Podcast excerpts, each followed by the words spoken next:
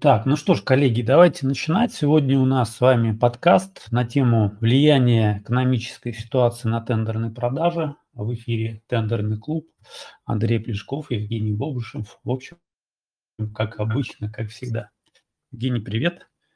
Да, привет-привет. Супер.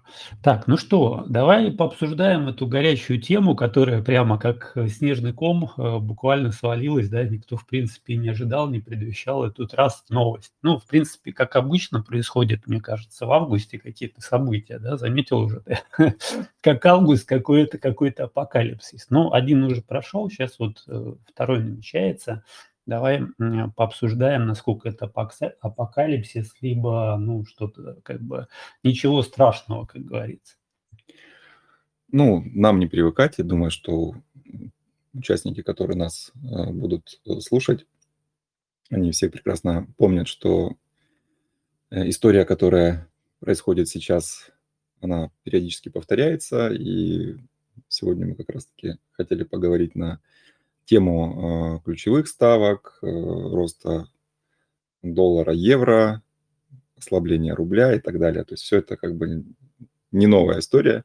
Вот через это мы проходили. Просто хотелось бы еще э, пару моментов здесь подсветить, рассказать о том, как это все влияет на нас, на участников закупок, на специалистов по тендерам, а, вот как это влияет именно на нашу работу, а, к чему быть готовым, на что обращать внимание, а, что делать, чего делать не стоит, то есть вот дать определенные да, рекомендации. Каким, каким, каким образом это повлияет э, на тендеры, да, на нашу, соответственно, деятельность, либо, может, не повлияет. Если вот э, брать некий такой экскурс в историю, то все мы помним февраль 22 года, ну, как бы недавно, да, совсем было. И тогда было все более, так скажем, в плане цифр, а, более, так скажем, посерьезнее, потому что тогда подняли до 20% ключевую ставку, да, а до этого еще было в 2014 году эта история, там до 17 поднимали, да? Ну, то есть вот э, где-то вот такие вот, соответственно, цифры. Давай, может быть, мы начнем вообще, в принципе, вот э, ключевая ставка, что это такое, зачем это нужно, и вообще, в принципе, что говорят эксперты на эту тему, да, может быть, с, этого начнем, а дальше уже перейдем, а, ну вот, э, как это вообще может каким-то образом повлиять на тендерные продажи так далее. Ну, давай начнем с этого. Я думаю, что э, все знают, что собой представляет ключевая ставка.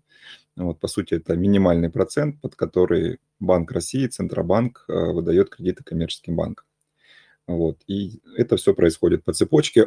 То есть, если коммерческие банки взяли кредит у Центрального банка, то они выдают уже кредиты компаниям, конечным потребителям, физическим лицам уже под собственный процент, который, соответственно, выше того процента, под который они брали эти денежные средства. То есть, по большому счету, ключевая ставка – это такой инструмент, который позволяет Центробанку контролировать курс рубля и влиять вообще в целом на экономику страны. И если говорить о том, что собой представляет низкая ставка, да, то есть ну, вот, э, низкая ставка означает, что деньги стоят дешево. По большому счету они дешевые для банков, дешевые для заемщиков. Вот, соответственно, компании, население активнее берут кредиты, вот, ну и, соответственно, экономика у нас развивается. А негативный эффект тоже есть, это рост инфляции, потому что деньги стоят дешево и их становится много. То есть вот это как бы негативная история, которая, а, скажем так, связана с низкой ключевой ставкой. Вот. А ключевая ставка, как бы ее повышение, это, скажем, некий механизм э, влияния, то есть когда Центробанк берет под контроль Э, ситуацию на рынке и снижает инфляцию. То есть поэтому негатив, э, негативные факторы здесь какие? То есть покупательская способность населения уменьшается, меньше берут займы, кредиты, ну и, соответственно, темпы развития экономики тоже проседают. То есть это как некий баланс должен быть, да, то есть высокая ставка – одни последствия, низкая ставка – другие последствия. Поэтому Центробанк как раз-таки с помощью этой а, ключевой ставки влияет на ситуацию в целом.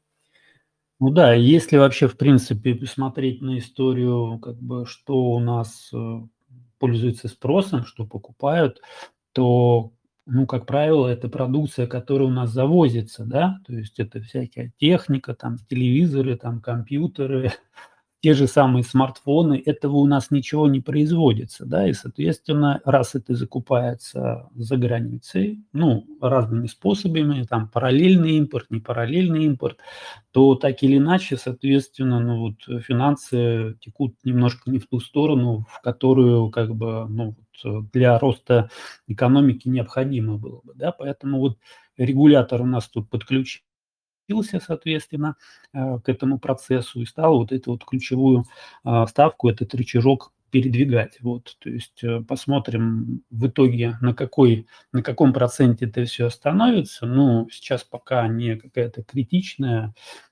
ставка, да, но вот если это будет там в районе 20, это будет уже, так скажем, печально, вот, определенным образом. Но так или иначе, это временная история, поэтому а, по оценкам до конца года вроде как ну, вот, возможно э, вот это вот, э, вот этот процент и останется. А дальше ну, нас обрадовали, что, возможно, если не поможет, тогда, соответственно, будут там повышать еще больше. Ну, будет видно, потому что сейчас мы будем только гадать на кофейной гуще, как говорится, поднимут, не поднимут и так далее. Главное нам понимать вообще, что это такое, как это влияет и каким образом это скажется вообще вот на, на нашей сфере. Вот это для нас самое как бы интересное. Да, ну и в принципе поднятие так ключевой ставки произошло не, не сильно на, на большой, скажем так, процент, всего 3,5%, было 8,5%, стало 12%, поэтому э, здесь вот как э, ты уже правильно заметил, аналитики говорят о том, что возможно вот этот процент, 12% продержится до конца года, и если это не поможет, тогда уже а регулятор будет повышать э, ключевую ставку дальше. Вот. Ну и, в принципе, вот эта история с повышением, оно э, таким э, положительным образом повлияло на курс рубля. То есть вот этот рост доллара-евро замедлился, вот, и, соответственно, это ну, буквально произошло сразу. Заметили, как только приняли вот, решение о повышении ключевой ставки, соответственно, сразу же пошло снижение курса доллара и евро. Ну да, здесь так, ну... вот эти вот мы не будем, э, так скажем, уходить вот эти вот финансовые дебри, да, спекуляции на курсе и так далее. Это отдельная история и не тема нашего, соответственно, подкаста. Здесь просто нужно понимать, что сейчас а, выгоднее, так скажем, положить в банк деньги под процент – чем, соответственно, закупать те же самые доллары. Вот. Поэтому, соответственно, э, таким образом вот э, и происходит то есть, э, регулирование вот этой вот всей истории. И, соответственно, курс доллара ну, замедляется. Да, и вообще, в принципе, ожидают, что где-то в районе 80 это должна история стабилизироваться, курс доллара. Вот, ну и, соответственно, посмотрим через несколько месяцев, на какой все-таки курс э, будет. Да? Но, в принципе, вот э, многие эксперты говорят о том, что ожидать, что там откатится к 50 60 рублям не стоит, да, то есть где-то вот коридор 80-90 рублей. Вот, ну, ничего критичного такого не произошло, да, вот именно для нас, как для а, пользователей обычных, да, которые покупают там какие-то а, продукты питания, какие-то, ну, вот именно в, в такой, в обычную деятельность. А давай посмотрим а, в сторону того, что, в принципе, тендерами-то чего у нас вообще? Как-то это коснется, не коснется? Ну, однозначно коснется. Если говорить про заемные средства, то они уже становятся дороже. То есть вот буквально вчера а, прилетали сообщения от наших коллег, брокеров, которые выдают займы, что кто еще как бы оставлял заявки, как бы быстрее там поторопитесь, потому что еще как бы по тем заявкам одобрены э, старые процентные ставки, а сейчас уже с учетом того, что э, ключевая ставка выросла, э, новые заявки, они уже будут с другой процентной ставкой, поэтому заемные средства будут дороже.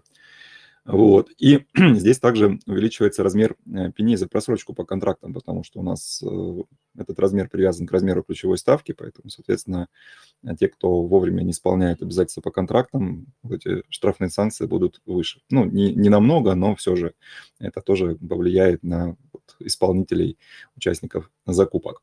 Ну, и, ну, наверное, если... здесь стоит еще обсудить вот эту вот историю с колебанием курса, да, то есть, э, соответственно, если тендеры привязаны на поставку товаров, да, товары у нас, соответственно, там не российского производства, например, откуда-то они там закупаются, везутся, вот это вот колебание а, курса доллара, да, соответственно, если оно очень большое, то, ну, соответственно, повышенные а, риски предпринимательские, в том числе, вот вспоминаем историю, когда вот этот 22 год, вот это вот выросла ключевая а, сильно ставка, и вот это вот колебание очень сильное доллара было, да, то есть когда тоже там за 100 с лишним, как скаканул, соответственно, курс, вот были прямо определенные проблемы, в том числе у тех, кто выигрывал а, контракт, да, потому что они выиграли по одной цене, да, с расчетом на то, что они закупят э, товар по этой же цене. Тут скаканул, соответственно, доллар, ну, естественно,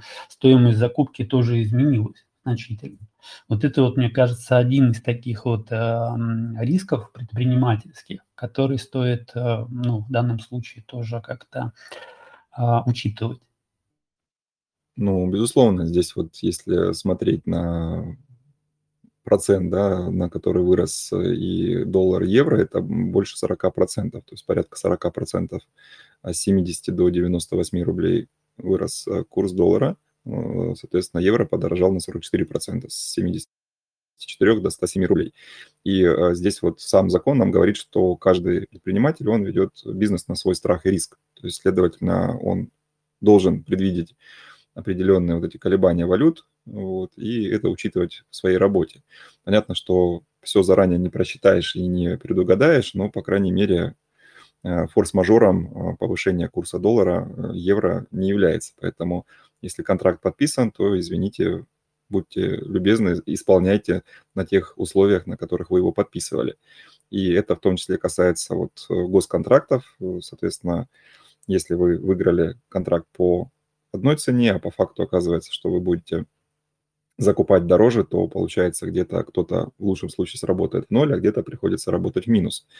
Вот. И здесь вот э, как бы вот эта вот история, она э, приводит к тому, что некоторые участники, особенно те, кто не является производителем или а, крупным дистрибьютором, они отказываются от долгосрочных контрактов и контрактов с поставкой по заявкам, потому что э, им сложно спрогнозировать, какая цена будет к тому моменту, когда заказчик, например, отправит очередную заявку на ту или иную партию продукции, и здесь э, просчитать вот эти все риски практически невозможно.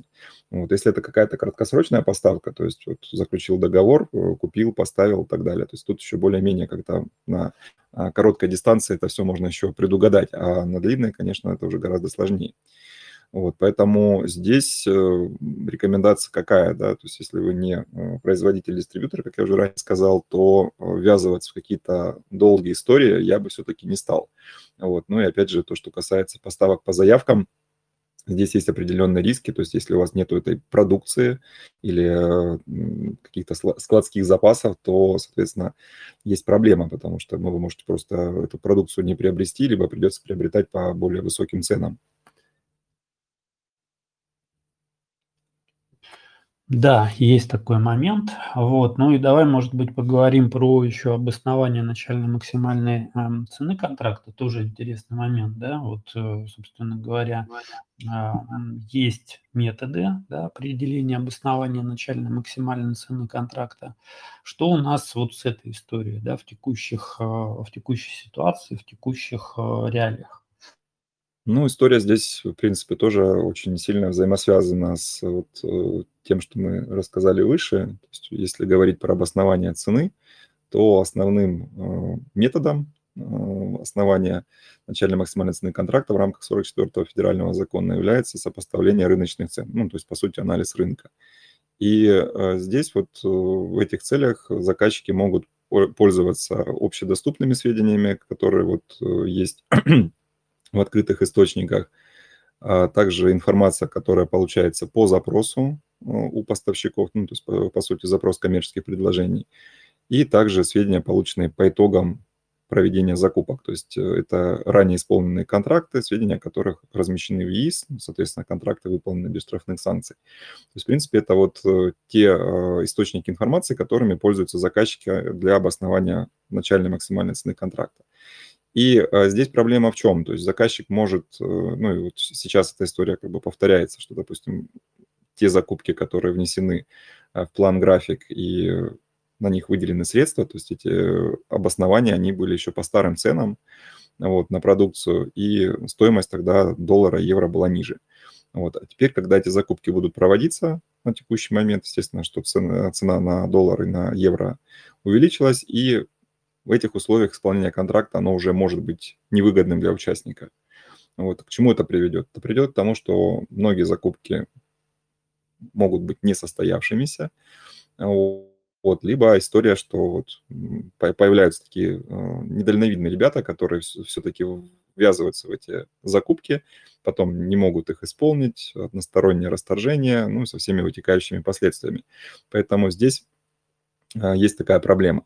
Причем э, здесь вот э, закон работает, на мой взгляд, в таком в одностороннем порядке. То есть если заказчик умышленно да, или неумышленно занижает цену, ну, в принципе, как бы ошибся в меньшую сторону, то есть не перерасходовал бюджет. Это нормально, это хорошо, то есть э, бюджет сэкономил и так далее, все, все, все, все довольны.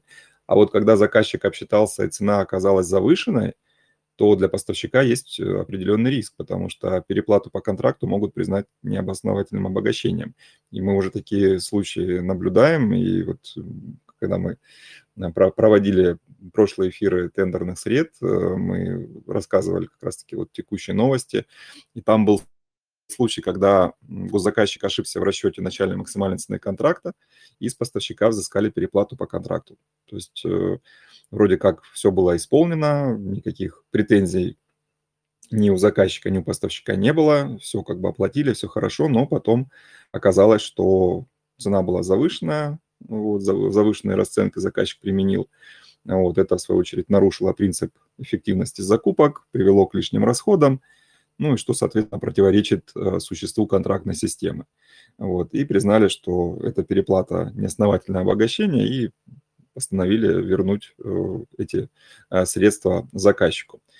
Вот, поэтому здесь такая проблема есть. И, кстати, вот мы тоже говорили о том, что увеличился рост уголовных дел по завышению цен в ходе закупок.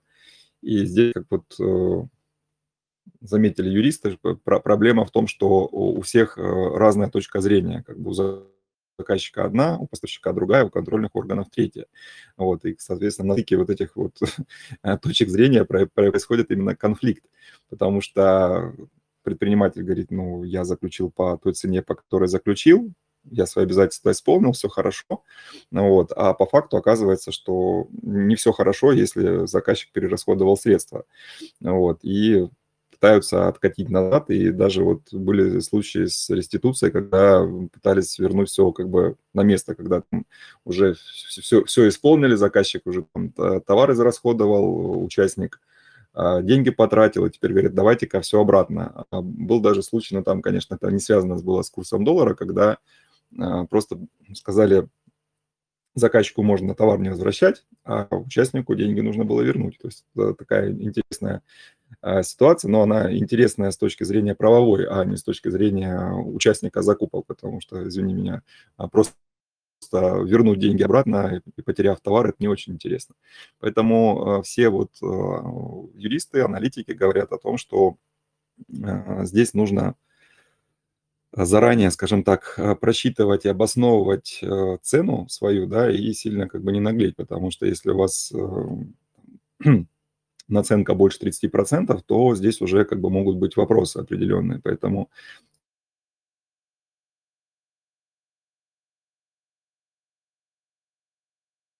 обогащение какого-то необоснованного.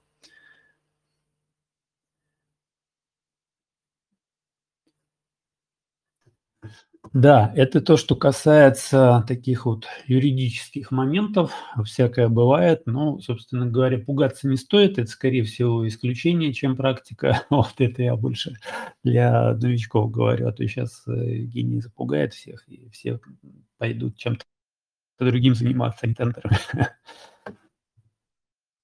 Ну, э, мы не ставили задачу кого-то напугать. Здесь э, просто, э, ну, скажем так, если подводить какой-то определенный итог, можно сказать, что вся вот эта история с повышением ключевой ставки, волатильностью рубля, повышением курса доллара и евро, это неоднократно уже случалось все мы через это проходили.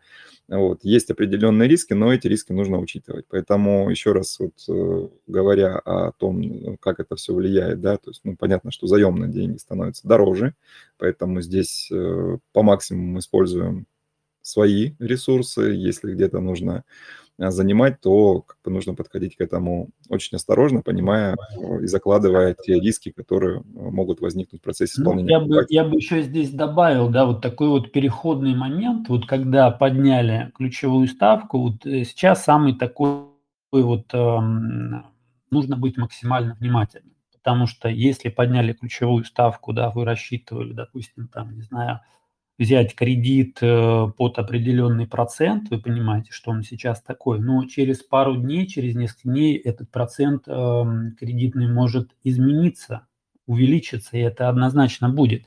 Поэтому э, сейчас вот на как бы таком этапе, когда вот только подняли ключевую ставку, нужно понимать, что сейчас и э, стоимость кредита вырастет, и будет расти стоимость товаров, да, особенно те, которые у нас э, привозятся из-за границы, это однозначно будет. И вот э, то, что говорили, какие-то долгосрочные такие вот истории, поставка по заявкам, это однозначно не стоит вот э, в такие истории влезать. То есть нужно максимально быть осторожным, потому что риски вот в этот переходный момент, они очень большие. Потом, когда все это устаканится, все поймут, какие проценты, какая стоимость, уже будет намного проще. Вот, поэтому здесь вот э, посыл такой, то есть ничего страшного не произошло, но риски нужно действительно учитывать и просчитывать их, да, то есть вот в какие-то такие вот, я бы сказал, а, блудни не стоит ввязываться, если простым языком. Ну, здесь да, на самом деле э, просто процент э, снижения цены, он может быть э, ниже за счет того, что вы просто все вот эти риски, повышенные процентные ставки закладываете в стоимость продукции и понимаете, что если раньше, например, до повышения вы могли там снизиться условно на 20%, вот, то теперь это может быть там 15 или даже 12. Поэтому здесь уже как бы ну, считайте, смотрите.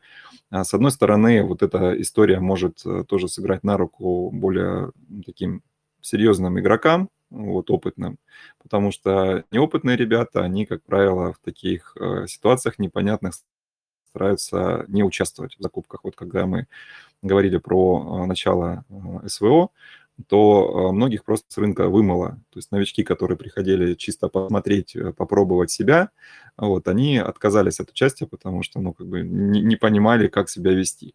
Вот, с учетом этого количество участников на закупках в определенный момент снизилось, и те, кто, скажем так, понимал э, и закладывал все эти риски в стоимость, они не сталкивались на торгах с огромной конкуренцией, демпингом, то есть все, все было в порядке, и, собственно говоря, им даже это было плюс, потому что не приходилось э, сильно демпинговать. Вот, поэтому здесь, может быть, э, такая же история повторится, но не в таком как бы масштабе, как это было вот э, в 2022 году в феврале. Вот, поэтому, соответственно, эти все моменты мы учитываем и, понимая это, можем двигаться дальше. Естественно, что специалистов тендерных, которые занимаются тендерным сопровождением, это это, ну, по большому счету, никак не коснется. Вот вы как оказывали свои услуги, так можете их оказывать. Единственное, что можете предупреждать своих э, клиентов о возможных э, проблемах, да, вот этих рисках и э, помогать им эти риски закладывать в стоимость и, соответственно, готовить их к вот этим моментам.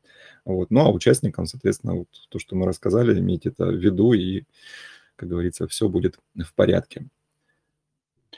Да, коллеги, в принципе, вот то, что мы хотели обсудить, э, как раз-таки вот эту тему обсудили. Здесь просто, если вы специалист, то доносите вот эту вот информацию, риски до ваших клиентов. Если вы там предприниматель, ну, естественно, а, вот эти вот моменты все учитывайте. То есть такой вот переходный период, он самый такой важный. Здесь важно не ошибиться, не просчитать, как говорится, потому что здесь вы можете просчитаться в минус себе, да, потому что, ну вот, какие моменты мы, в принципе, подсветили. Поэтому используйте, вот, ну и, соответственно, продолжаем активно участвовать в тендерах. Вот. Э, ничего страшного не произошло, но подняли и подняли. Вот. Взяли на заметку и двигаемся дальше. На сегодня тогда все. Я думаю, что будем заканчивать. Или что-то хотел Евгений добавить?